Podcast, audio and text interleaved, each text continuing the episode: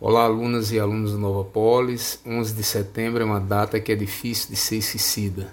Em 2021 fará 20 anos da queda das Torres Gêmeas do World Trade Center em Manhattan, Nova York. Que pensemos sempre no direito como instrumento de justiça e pacificação social. Que o voto represente no seio da comunidade o verdadeiro exercício da cidadania. Que tudo começa com o direito de voto.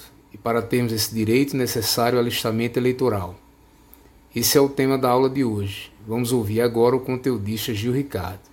Objetivos da audioaula: primeiro, definir alistamento eleitoral. Depois, identificar os requisitos e o procedimento para o alistamento eleitoral. Definir domicílio eleitoral, reconhecer o alistamento eleitoral como um direito político, diferenciar alistamento eleitoral, transferência de domicílio eleitoral, revisão eleitoral e segunda via de título eleitoral. Para atingir nossos objetivos, vamos seguir o seguinte sumário. Primeiro veremos conceito, requisitos e procedimentos para o alistamento eleitoral. Veremos também, na sequência, domicílio eleitoral, alistamento eleitoral como direito político, transferência, revisão e segunda via de título eleitoral. E por último, veremos revisão do eleitorado, cancelamento e exclusão de título eleitoral. Seguindo nosso roteiro, vamos falar do conceito de alistamento eleitoral. Alistamento eleitoral nada mais é do que o ato de alistar-se ou inscrever-se como eleitor. Esse ato integra o cidadão ao grupo de eleitores de um município, consequentemente do seu estado e do país. Esse alistamento vai incluir o cidadão à lista de eleitores do cadastro da Justiça Eleitoral. Nós temos alguns requisitos para se realizar esse alistamento eleitoral. O primeiro é a idade. O eleitor ele tem que completar pelo menos 16 anos até o dia da eleição para poder realizar o alistamento eleitoral. Além disso, para os homens que tiverem mais de 18 anos, que já completaram 18 anos, para fazer esse alistamento eleitoral, ele precisa apresentar a prova de quitação com o serviço militar obrigatório. E essa prova é feita com os documentos né, que ele vai ter depois que ele fizer o alistamento militar dele, que seria o CAN, que é o certificado de alistamento militar, ou o certificado de dispensa de incorporação, ou a própria reservista. Temos ainda alguns casos em que esse alistamento eleitoral ele é facultativo.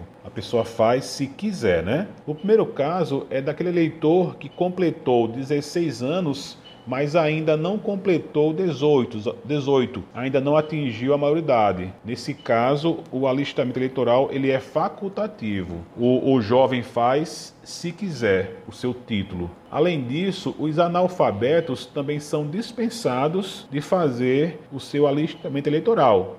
Eles podem fazer, mas não são obrigados. E além disso, se a pessoa já tiver mais de 70 anos e não tiver título eleitoral, ele também não é obrigado mais a fazer o seu título, o seu alistamento eleitoral. E também, se tiver título, não é obrigado a votar. Nos três casos, o menor de 16 e o maior de e o menor de 18 anos, como também os analfabetos e como também os maiores de 70 anos, mesmo que já tenham título, mesmo que já tenham feito o seu alistamento eleitoral, eles não são obrigados a votar, nem são obrigados a fazer o título e, se tiverem feito, não são obrigados a votar. E nós temos também os casos das pessoas que não podem fazer, são proibidas de fazer o alistamento eleitoral, que é o caso dos conscritos, aqueles jovens que estão prestando serviço militar obrigatório,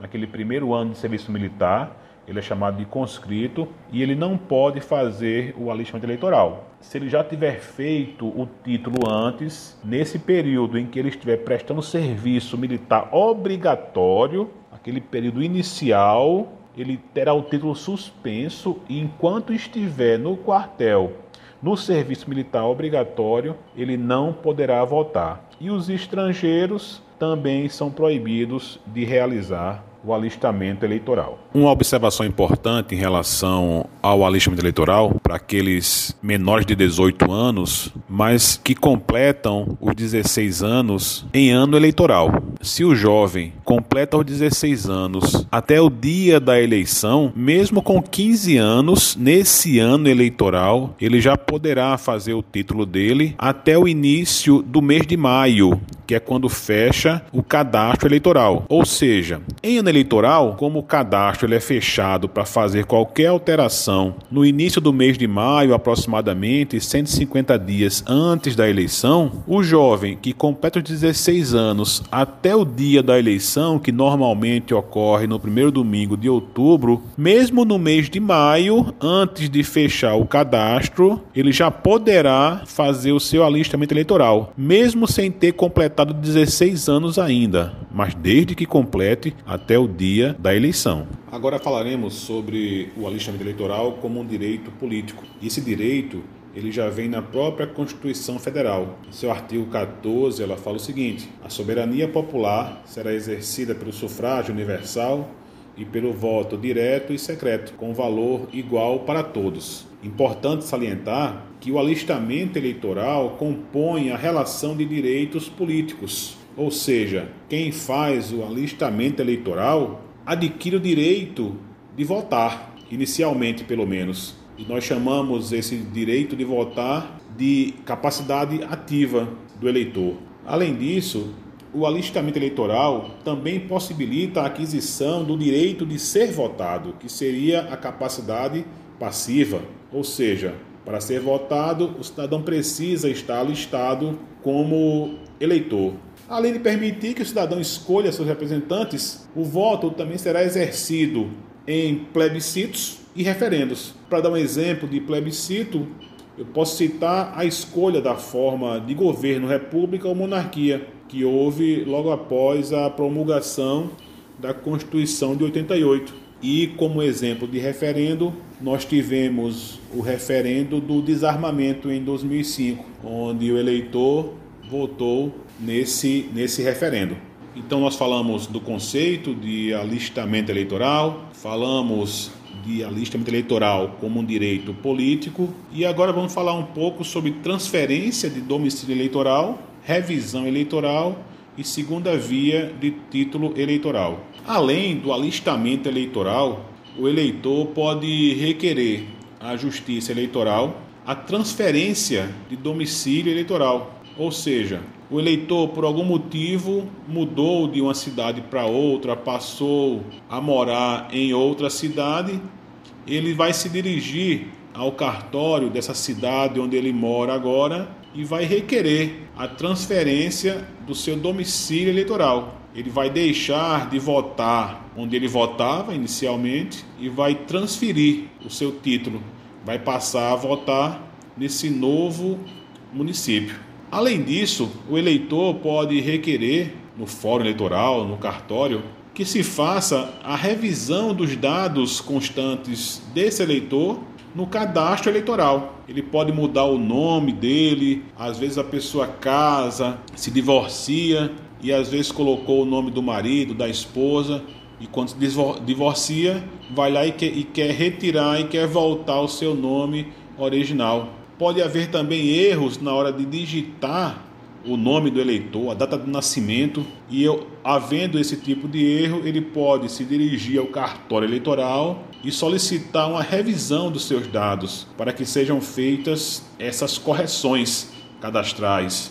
Além disso, o eleitor pode ainda, esse é, uma, é um procedimento menos usual, e requerer uma segunda via do título eleitoral Normalmente, quando se faz esse requerimento, quando o eleitor quer apenas uma segunda via do título, o servidor do cartório, em vez de fazer apenas uma segunda via, em vez de fazer apenas uma reimpressão do título dele, ele aproveita e já faz uma revisão do cadastro do eleitor atualizando seus dados, endereço, telefone, em vez de fazer apenas uma, uma segunda via. E para concluir a nossa audioaula, vamos falar sobre revisão do eleitorado, sobre cancelamento de título eleitoral e sobre exclusão do cadastro eleitoral. Em relação à revisão do eleitorado, pode acontecer de a Justiça Eleitoral decidir por convocar os eleitores de um município para fazer um recadastramento com o objetivo de confirmar o domicílio eleitoral daqueles eleitores cadastrados naquele município. Muitas vezes o eleitor se muda de uma cidade para outra, passa a residir no outro domicílio e nesses casos a revisão é importante para que se identifique esses eleitores e possa levá-los a transferir o título para o município onde eles estão morando realmente. Então esse chamamento que ocorre na revisão do eleitorado, ele é de obrigatório comparecimento. Mesmo se o eleitor tenha menos de 18 anos e mais de 16, se ele já tiver o título, ele é obrigado a fazer o seu recadastramento. Assim como os eleitores que têm o seu alistamento e o voto facultativo na revisão eleitoral, na revisão do eleitorado, ele é obrigado a comparecer para comprovar o seu domicílio eleitoral. Essa revisão ela também pode ser acompanhada da coleta de dados biométricos, ou seja, os eleitores são chamados para fazer um recadastramento eleitoral, para fazer uma revisão eleitoral e a Justiça Eleitoral aproveita para fazer também um recadastramento biométrico com a coleta dos dados das digitais, da foto e da assinatura do eleitor. E nessa revisão eleitoral, quem não comparece por algum motivo ou não transfere para outro município vai ter seu título cancelado.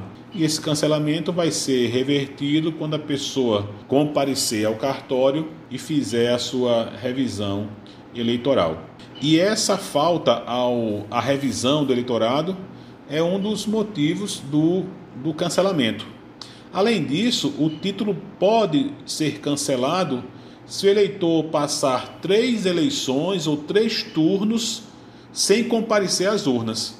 Então, se ele faltou a três eleições consecutivas, a três turnos, o título dele pode ser cancelado, se ele não comparecer para justificar essas ausências. Ou seja, como em 2018 nós tivemos dois turnos de eleições e teremos mais um agora, se o eleitor faltou às urnas nos dois turnos de 2018 e também faltar agora na eleição do dia 15 de novembro, provavelmente ele terá o título cancelado. E aí ele depois vai ter que comparecer ao cartório para reverter essa situação e regularizar o seu título. Ao falarmos de alistamento eleitoral, não podemos deixar de falar sobre domicílio eleitoral. Ao solicitar seu alistamento eleitoral, o futuro eleitor precisa comprovar o seu domicílio eleitoral. Ele precisa comprovar o seu vínculo com o município ao qual estará vinculado para fins eleitorais, que será o município no qual ele deverá votar e até ser votado se ele por acaso um dia for candidato. Antes de definirmos o que seria o domicílio eleitoral, nós precisamos diferenciar domicílio eleitoral de domicílio civil.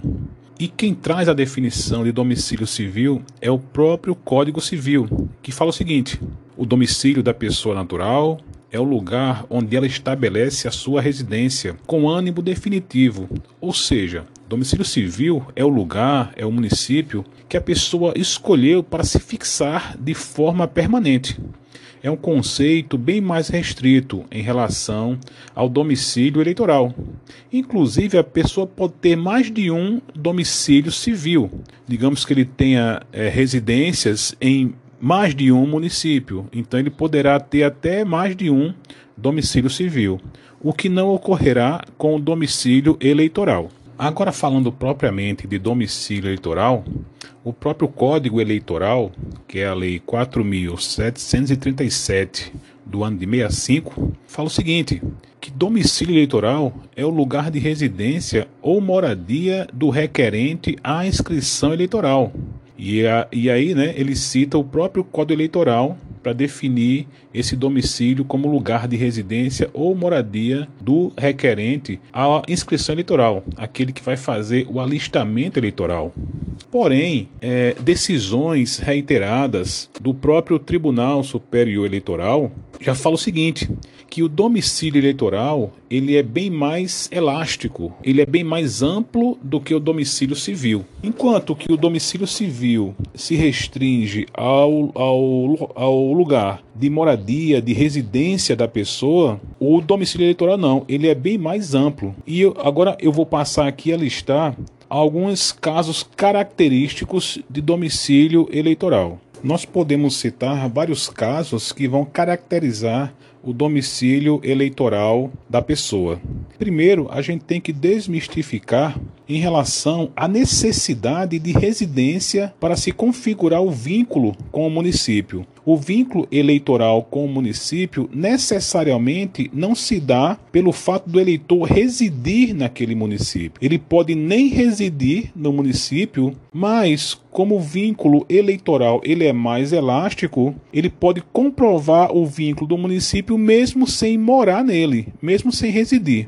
E eu passo a falar agora sobre essas situações em que o vínculo eleitoral traz como desnecessária o fato de residir no município. Então a gente pode dizer que o fato do eleitor residir naquele município já cria para ele um vínculo eleitoral com aquele município.